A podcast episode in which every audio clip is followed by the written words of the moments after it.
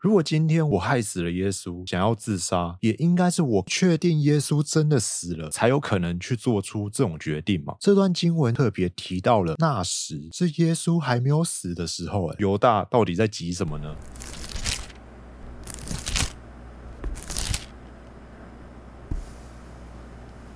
今天想跟大家聊一个题目，算是跟自杀这个议题有关。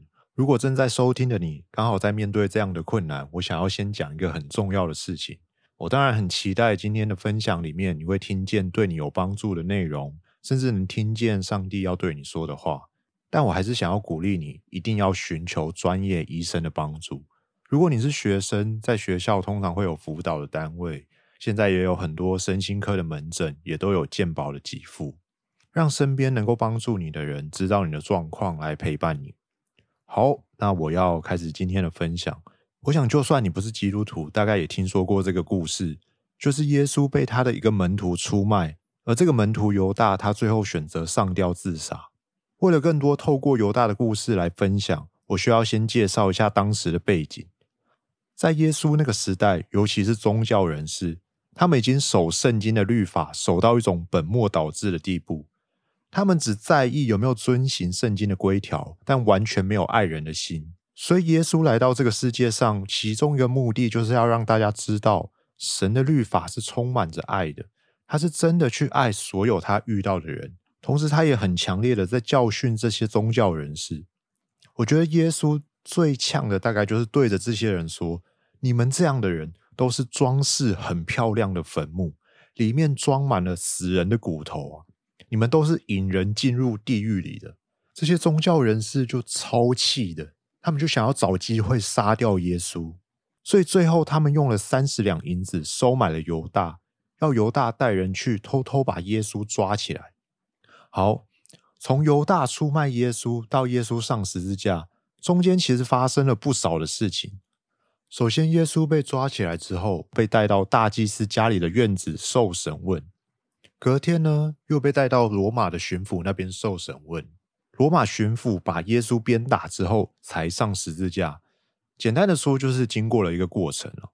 我在读这段圣经的时候，发现了一个小小的细节。我先读这段经文给大家听：马太福音二十七章三到五节。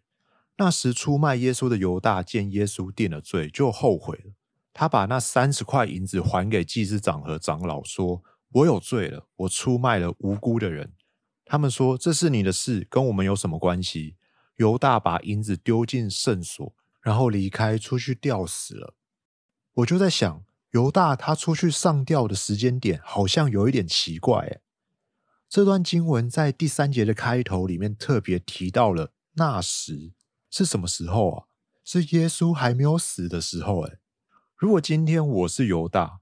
我真的不小心犯了这样的错误，我出卖了耶稣，我害死了耶稣，想要自杀，也应该是我看见或是确定耶稣真的死了，才会觉得啊，都我害的，然后我才有可能去做出这种决定嘛？这样子好像比较合理吧？奇怪，那犹大到底在急什么呢？我个人认为，犹大当时可能进到一种恐慌发作的状态。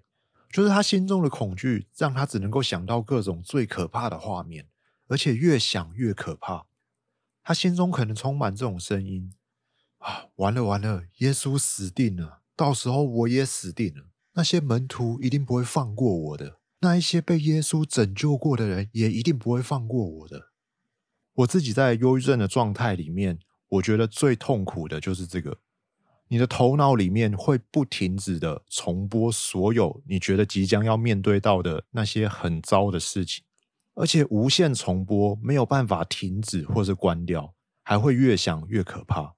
其实啊，那些在你头脑里面的画面，基本上都还没有发生。老实说呢，我们在状态好一点的时候，仔细想想，这些可怕的事情，未来也不一定真的会发生。但是在那个当下，你就是觉得完蛋了，没救了。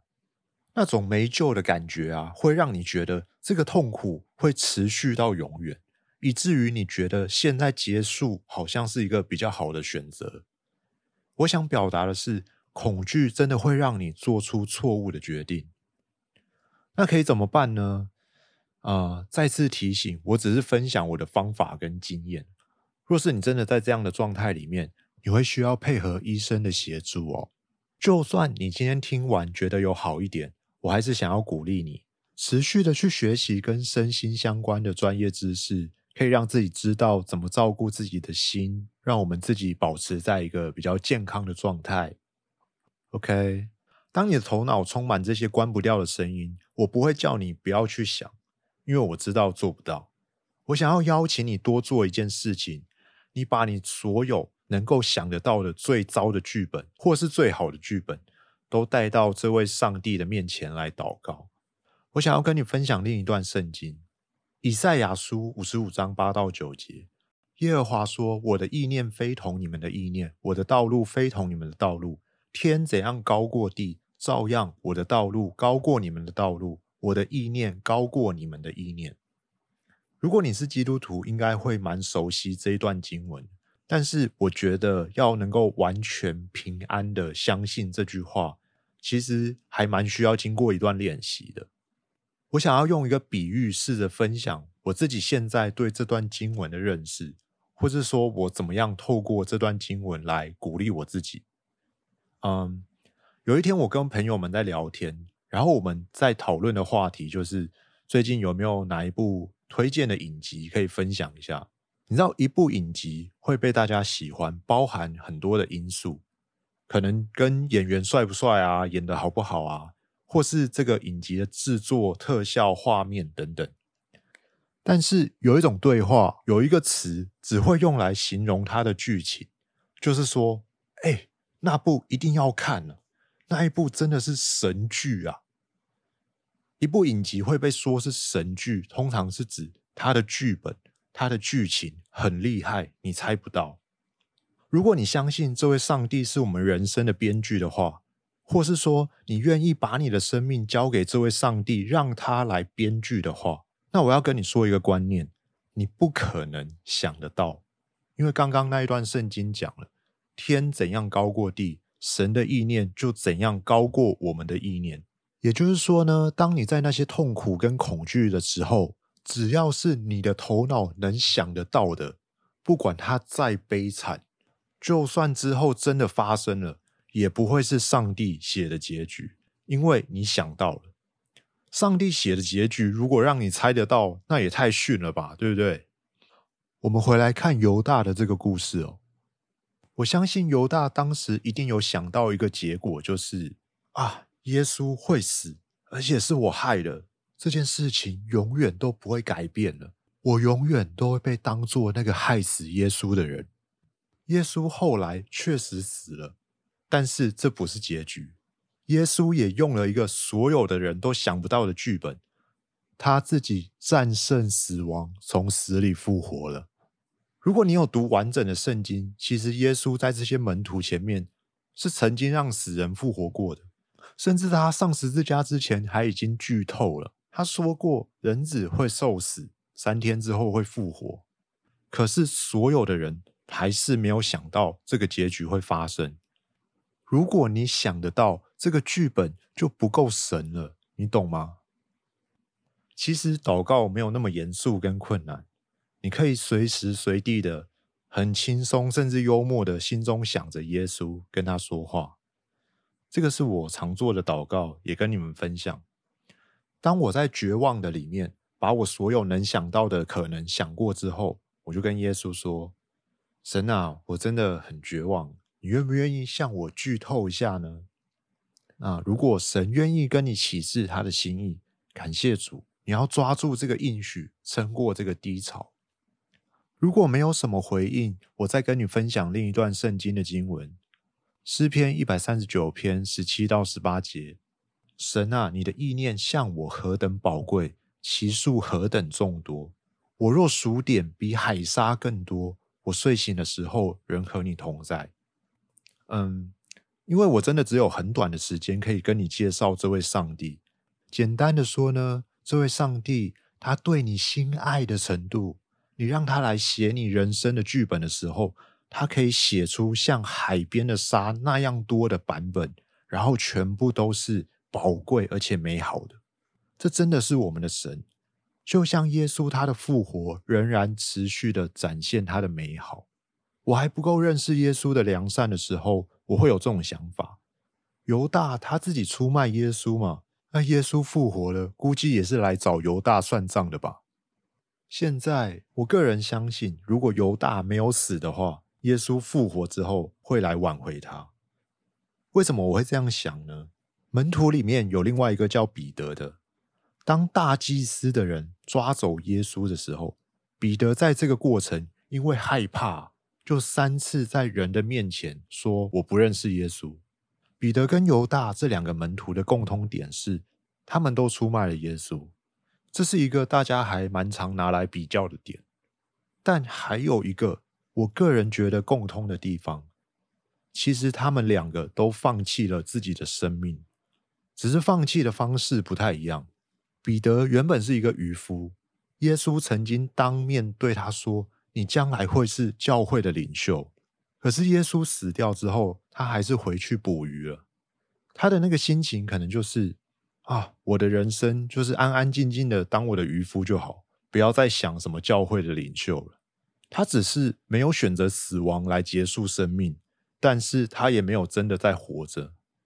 他还是放弃他原本应该活着的样子，那种充满生命和热情的人生了。耶稣复活之后，他亲自来到海边找彼得，挽回他，安慰他，把他的生命带回到最开始神呼召他的方向，对他说：“你要喂养我的羊，你是教会的领袖。”所以，我个人觉得，犹大如果没有结束他自己的生命的话，耶稣一定也会来找他，挽回他的。不要像犹大一样，没有等到真正的结局就结束了生命。耶稣一定会跨越死亡来拯救你啊！不管你遇到的那个状况多么绝望，不要放弃，不要觉得永远就是这样，因为永远还没有到。神一定有一个你想不到的神剧本在等你。希望今天的分享对你有帮助。在最后，如果不介意的话，我想要为你来祷告。亲爱的耶稣，求你亲自安慰在忧郁、恐慌或是绝望当中的每个人。我们需要你，在这个敬拜当中，我们把自己的难过、痛苦这些破碎的剧本带到你的面前。耶稣啊，你有没有一个来自你的画面，可以向我们剧透一下，让我们知道你的美好的旨意是什么？求你使我们的眼目光明。免得我们沉睡至死，在这个过程，让我们也可以更认识你，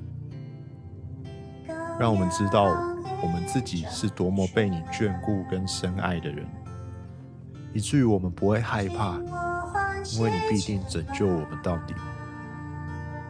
谢谢你爱我们，这样祷告，奉靠耶稣基督的名，阿门。